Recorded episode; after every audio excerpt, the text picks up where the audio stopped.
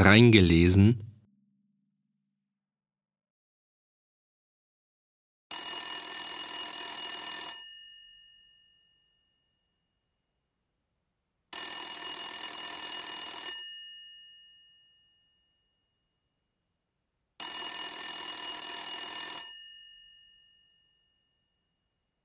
Schon ehe der Mann mit der Kapitänsmütze aufgetaucht war, hatte sich eine vorahnende Beunruhigung an dem Knaben Etzel gezeigt. Vielleicht war der Brief mit dem Schweizer Poststempel die Ursache.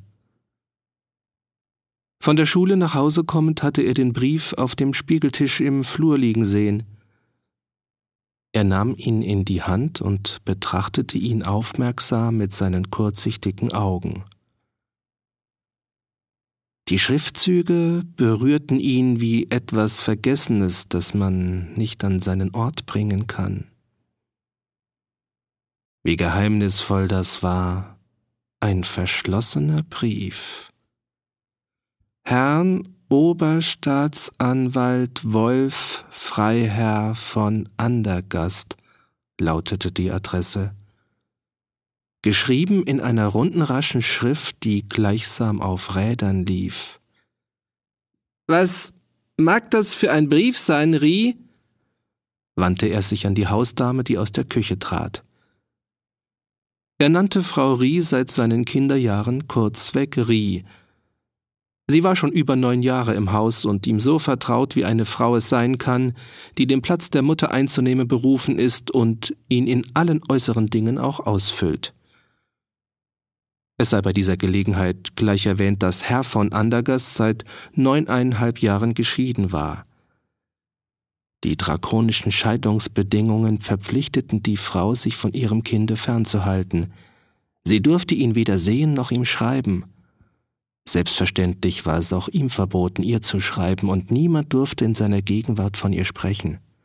So wusste der nun sechzehnjährige nichts von seiner Mutter. Der im Hause herrschende Geist hatte sogar den Antrieb erstickt, nach ihr zu fragen. Man hatte ihm nur vor langer Zeit einmal beiläufig gesagt, als handele es sich um eine gleichgültige fremde Person, Sie lebe in Genf und könne aus Gründen, die er als erwachsener Mensch erfahren werde, nicht zu ihm kommen. Damit hatte er sich zufrieden gegeben, weil er sich zufrieden geben musste. Ob er sich nicht heimlich mit der Sache beschäftigte, war bei der Verschlossenheit, die er in allem zeigte, was sein inneres Leben betraf, nicht zu ergründen. Er hatte zu schweigen gelernt, da er die Unübersteiglichkeit der Schranken kannte, die in einem Fall wie diesen der Wissbegier gesetzt waren. Je mehr auf ihn eindrang, dass seine Anteilnahme heischte, je beherrschter glaubte er sich geben zu sollen. So wie die Frage an Frau Rie etwas hinterhältig geklungen hatte, war es bei allem, was er erfahren wollte. Er stand im Hinterhalt und seine kurzsichtigen Augen beobachteten Vorgänge und Personen mit gespannter Aufmerksamkeit. Die Rie hatte den Brief noch nicht gesehen. Sie nahm ihn dem Knaben aus der Hand, beschaute ihn prüfend, zwang sich zu einer unbefangenen Miene und sagte Das geht deinen Vater an. Kümme dich nicht. Dein Butterbrot steht drinnen auf dem Tisch. Man kümmert sich nicht um Briefe, die einem nicht gehören. Gott, wie langweilig du bist, Rie, erwiderte der Knabe. Du denkst doch nicht, dass ich nicht weiß, von wem der Brief ist? Kommen öfter solche? Schreibt sie öfters? Die Rie stutzte und betrachtete verwundert das zu ihr erhobene, energische Gesicht des Knaben. Meines Wissens nicht, murmelte sie verlegen. Meines Wissens ist es das erste Mal. Und wieder schaute sie in das schmale, blasse, intelligente Gesicht und senkte scheu den Blick so, dass er nur noch die zarte kleine Gestalt von den Schultern abwärts umfasste. Ist das Vari? fragte Etzel mit verschlagenem Lächeln aus dem Hinterhalt heraus. Was bringt dich denn auf die Vermutung? ärgerte sich die Rie. Du bist ja der reinste Detektiv. Willst du mir eine Falle stellen? So schlau wie du bin ich noch lange. Nein, Rie, das schwöre ich dir. So schlau bist du nicht, antwortete Etzel und sah sie mitleidig an. Sag ehrlich, kommen öfter solche? Hast du schon mal einen gesehen, er fragte mit groß geöffneten Augen, in deren grün-grau aus der Tiefe her ein bronzenes Funkeln trat. Das Mitleid bezog sich auf die plumpe Manier, mit der die gute Dame ihn zu täuschen suchte.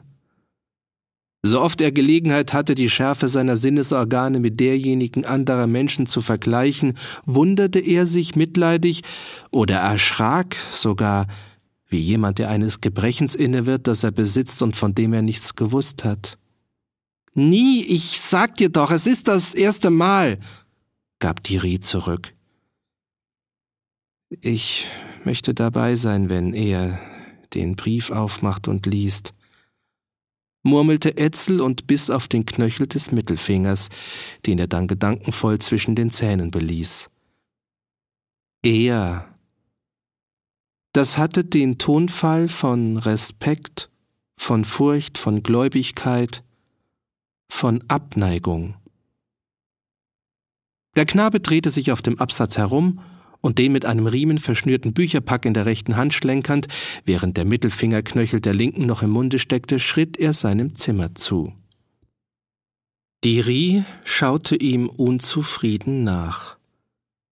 Sie liebte nicht Gespräche, von denen man, wenn sie zu Ende waren, nicht wusste, ob der andere nicht etwas gegen einen hatte. Etzel war die einzige Person im Hause, bei der sie ein Gemütsecho spürte. Gemüt war hier im Hause weder gefordert noch angesehen. Es war ein strenges Haus. Der Herr vertrug und wünschte keine Nähe. Stumme Pflichterfüllung war, was er erwartete, Sympathische Beziehung behielt er sich höchstens in der Stille vor.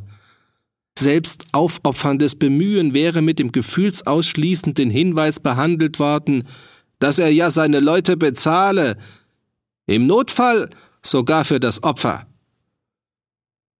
Sie hörte Etzel in seiner Stube auf und ab gehen. Es waren lächerlich kurze Schrittchen. Die Erinnerung an sein emporgerecktes Gesicht mit dem bronzenen Funkeln in der Tiefe der Augen erfüllte sie mit Sorge.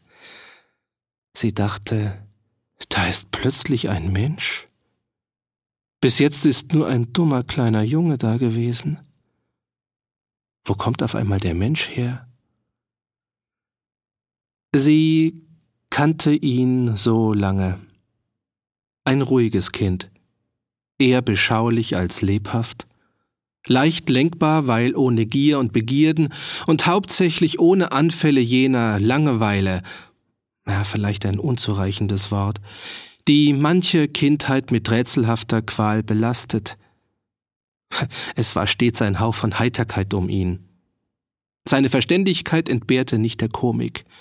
Philosoph Dr. Winzig nannte schon den Zwölfjährigen seine Großmutter, die alte Freifrau von Andergast, die seine drolligen Aussprüche bei ihren Bekannten in Umlauf brachte.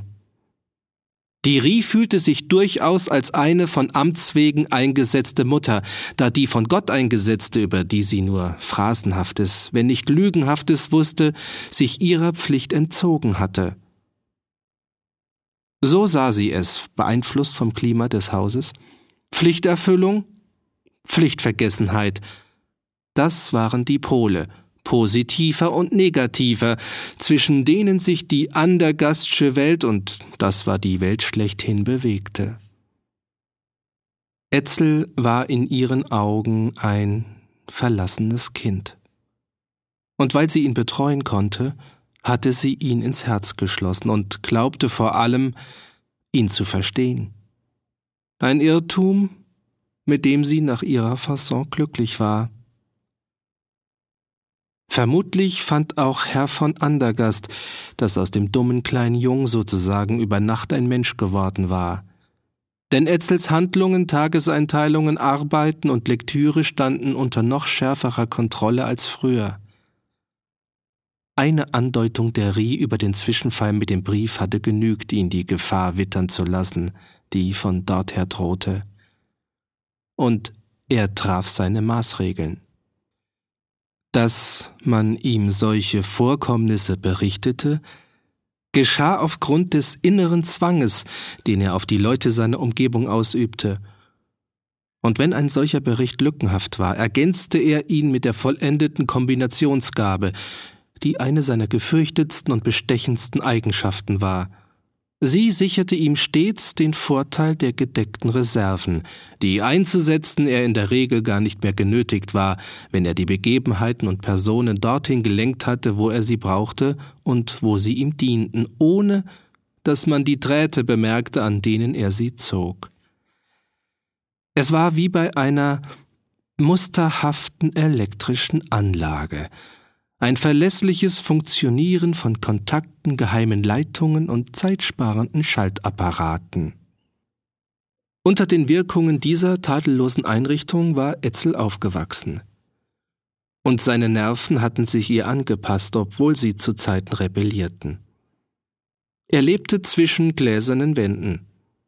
Verstöße, die er sich zu Schulden kommen ließ, wurden nicht beredet, nicht bedroht, sondern bloß notiert. Es war ein schweigsames System. In der kritischen Lage schienen dann alle Bewohner des Hauses freiwilligen Spionagedienst zu verrichten. Auch Lieferanten, Boten, Briefträger, Amtsdiener waren dem überall spürbaren obersten Willen untertan, der regierte, ohne sein Regiment zu verkünden oder es dem Einzelnen besonders einzuschärfen. Sie waren zum Gehorsam gebracht und zur Angeberei dressiert, einfach dadurch, dass er vorhanden war, wuchtig und großartig wie ein Berg. Das waren Kindheitseindrücke. Seine ganze Kindheit war unter eine luchsäugige, aber verborgene Aufsicht gestellt. Jedem Ding war Aufsicht übertragen, Kalender, Stundenplan, Uhr, Merkbuch, Schulzeugnis, alles ging von der Tabelle aus und strebte zur Festsetzung hin, amtlich starr. Dabei wurde keine Vorschrift ausdrücklich bestimmt oder die Einhaltung äußerlich erzwungen. Sie wurde nur still vermittelt, und die eiskalte Selbstverständlichkeit, mit der es geschah, ließ an Widerspruch nicht denken. Die Verrichtungen und die Zeit waren durchätzt von der Vorschrift.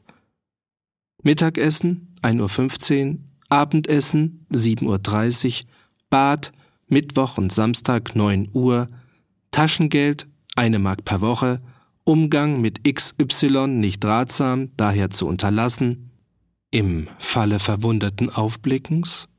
Ist etwas zu bemerken? Im Falle verlegenen Zögerns, darf ich bitten? Sehr freundlich, aber sehr kühl, sehr gemessen, sehr weltmännisch. Wenn ein starker Mensch einen Raum verlässt, wird die Atmosphäre lange nicht ruhig von ihm.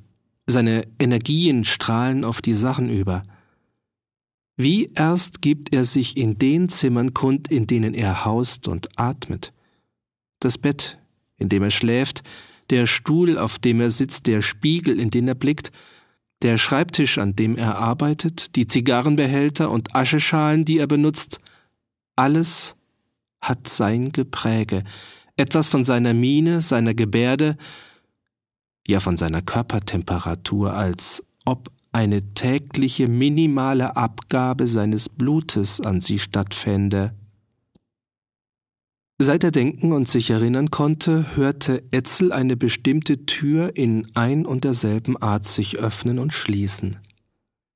Beim Öffnen weit und langsam, als ob die mächtige Figur erst den Raum messen und mit dem Auge von ihm Besitz ergreifen müsse, beim Schließen unwiderruflich, wie wenn man einen Brief mit entscheidendem Inhalt versiegelt.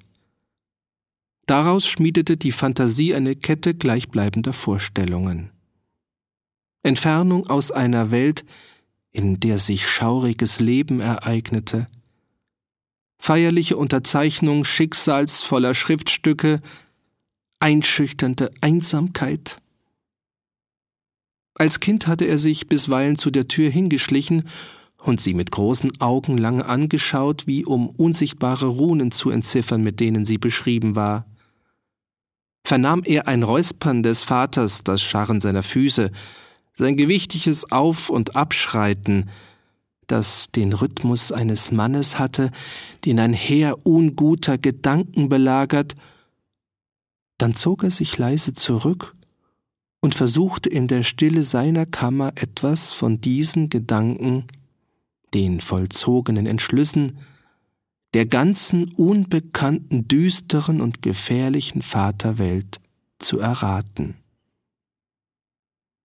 Ähnlich war es mit den Glockensignalen, die so befehlend kurz nur aus seinen Räumen kamen. Punkt halb acht Uhr morgens aus dem Schlafzimmer, Punkt halb drei nach der Mittagssiesta aus dem Arbeitszimmer, ausgenommen an Tagen, wo Gerichtsverhandlungen bis in den Nachmittag dauerten. Bei jedem Signal zuckte Etzel zusammen. Zweimal täglich befiel ihm die nämliche mit Herzklopfen verbundene Beklemmung. Es geschah noch jetzt nicht selten. Dem Kinde war es ein häufiger Albdruck gewesen, dass er nachts aus dem Schlafe fuhr, weil die Glocke in den Traum geschrillt hatte. Er lauschte und sah dicht vor sich beleuchtete Plastik in der Dunkelheit, die Hand des Vaters mit gebietend ausgestrecktem Zeigefinger. Er kannte diese Hand besser als die eigene. Sie gehörte sogar in eine Reihe wiederkehrender Traumerscheinungen. Sie war vorne schmal mit spitz zulaufenden Fingern, ins gelbliche spielenden Nägeln und einer seidigen Schicht brauner Haare auf dem Rücken. Manchmal bewegte sie sich im Traum auf einem blauen Aktendeckel, wie ein seltsames Reptil. Ihre stumme Beredsamkeit oder ausdrucksvolle Ruhe ließ bisweilen an die Hand eines Schauspielers denken, eines besonders erfahrenen und überlegenen allerdings, der nur strenge und gelassene Charaktere verkörpert und sie wohlerwogen spielt, nicht geradezu lebt, sondern eben spielt, um begreiflich zu machen, dass er die Distanz wahrt, mit dem Begriff Distanz war Etzel schon ziemlich früh vertraut, obschon seine Natur im Gegensatz zu der des Vaters auf Nähe angewiesen war. Seine Kurzsichtigkeit betonte es auch äußerlich. Das lautlose Überwachungssystem erfüllte seinen Zweck kaum noch dem Scheine nach, da Etzel bereits erfolgreiche Anstalten getroffen hatte, sich aus dem unbequemen Klammern zu befreien. Dies wurde ihm freilich schwerer als anderen Jungen in ähnlicher Lage, da ihn seine Loyalität an Abmachungen band und seine geistige Selbstständigkeit ihn verhinderte, sich einem Altersgenossen anzuvertrauen. Es war ihm auch nicht möglich, sich einer der Gruppen oder Parteien anzuschließen, die sich unter den Kameraden gebildet hatten und fortwährend neu bildeten. Er hatte keine Freude an ihren Debatten und nahm an ihren Versammlungen nur selten und widerwillig teil. Kaum war er zu bewegen, sich zu einer Frage bestimmend oder ablehnend zu äußern, und ihre kategorischen Erledigungen erweckten nichts als Zweifel in ihm. In seiner Zurückhaltung lag mehr Mut als in dem Geschrei der Draufgänger. Das wurde eingesehen. Sonderbar genug, man achtete ihn deshalb. Trotzdem war der einzige Freund, den er hatte, für sich selbst schränkte er den Titel Freund vorsichtig ein, nach außen ließ er ihn als Courtoisie gelten, ein Radikalist und unruhiger Kopf. Aber schließlich war es ja nicht die Gesinnung Robert Thielemanns, derentwegen er ihn zum Gefährten erwählt, sondern eine gewisse Breite und Offenheit der Natur, die ihm gefiel. Und so entstand ein Verhältnis, das auf Temperamentsausgleich gegründet war. Wobei sich groß und klein, plump und beweglich, rau und zart im Gegensatz ergänzten. Thielemann liebte es, den Beschützer Etzels zu spielen, um dessen geistige Überlegenheit oder Überlegenheit der persönlichen Form er übrigens wusste.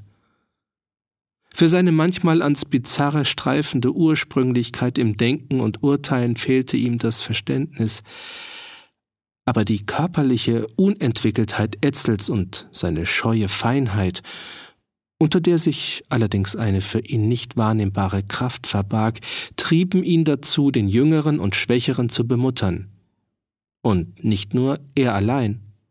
Alle Kameraden gingen klimpflich mit ihm um. Etzel idealisierte, wie gesagt, seine Freundschaft mit Telemann nicht.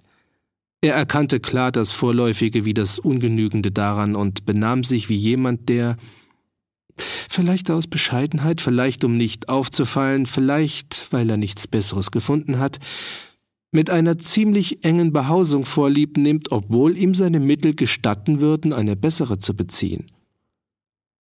Das Gefühl des Provisorischen herrschte überhaupt bei all seinen Beziehungen in ihm vor, ohne dass er wusste, woher es kam und ohne dass er dagegen anzukämpfen vermochte. Mühsam genug, es nach außen hin zu verheimlichen, wenn er es in manchen Momenten sich selber nicht mehr verheimlichen konnte. Das war es eben. Er hatte die Gabe, sich selber was zu verheimlichen. Ein schwieriger Prozess, der Schlauheit und einige Fantasie erfordert. Er legte aber gar keinen Wert auf Fantasie, er wollte nichts wissen von der Fantasie, und das war eine weitere Merkwürdigkeit seines Charakters. Gern hätte er mit Robert Thielemann über den Mann mit der Kapitänsmütze gesprochen – unterließ es jedoch, da er fürchtete, auch sich selbst die Beunruhigung, die von ihm ausging, zu deutlich zu enthüllen. Die dreimal wiederholte Erscheinung des Alten beschäftigte und verdunkelte unablässig seine Gedanken. An dem Tage, wo er Zeuge wurde, dass der mysteriöse Fremde auch seinem Vater auf dessen Wegen folgte, auch ihm gegenüberzutreten wagte und dass dies bei allem Hochmut, bei aller kalten Unnahbarkeit kein gleichgültiger Eindruck für den Vater zu sein schien.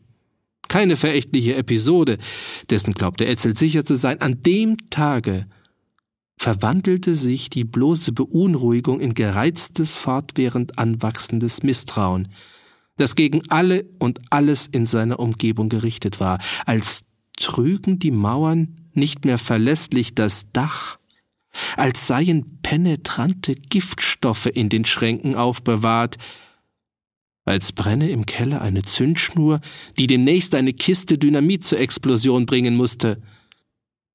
Dieser peinlich abwartende Zustand dauerte mit größeren oder geringeren Pausen an, bis ihm in einem der Aktenfaszikel des Vaters das Schriftstück in die Hände geriet, das dann sein ganzes ferneres Schicksal entscheidend beeinflusste.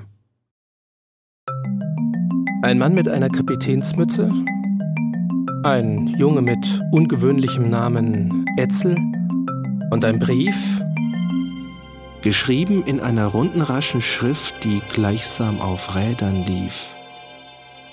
Was mag das für ein Brief sein, Rie? Ja, was mag das für ein Brief sein? Nicht nur Etzel stellt sich die Frage, aber Etzel geht dem nach und vielleicht hat ja sein Vater, der alte Herr von Andergast, ein Geheimnis. Vielleicht hat er irgendwo eine Leiche im Keller begraben.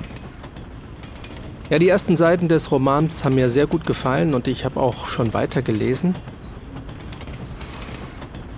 Und äh, stellenweise kommt da wirklich eine sehr ausdrucksvolle, ungewöhnliche Sprache zur Geltung. Zum Beispiel hier aus den ersten Seiten eine Stelle. Das war es eben. Er hatte die Gabe, sich selber was zu verheimlichen. Ein schwieriger Prozess. Er hatte die Gabe, sich selber was zu verheimlichen. Ein schwieriger Prozess. Wenn Sie Interesse an diesem Buch haben, es handelt sich um den Roman Der Fall Mauritius von Jakob Wassermann. Sie können dieses Buch kostenfrei lesen, einfach im Internet mal nach Fall Mauritius schauen oder in unseren Show Notes nachgucken. Da werde ich einige Stellen angeben, wo Sie das Buch kostenfrei erhalten können. Ich bedanke mich. Bis zur nächsten Folge. Machen Sie es gut.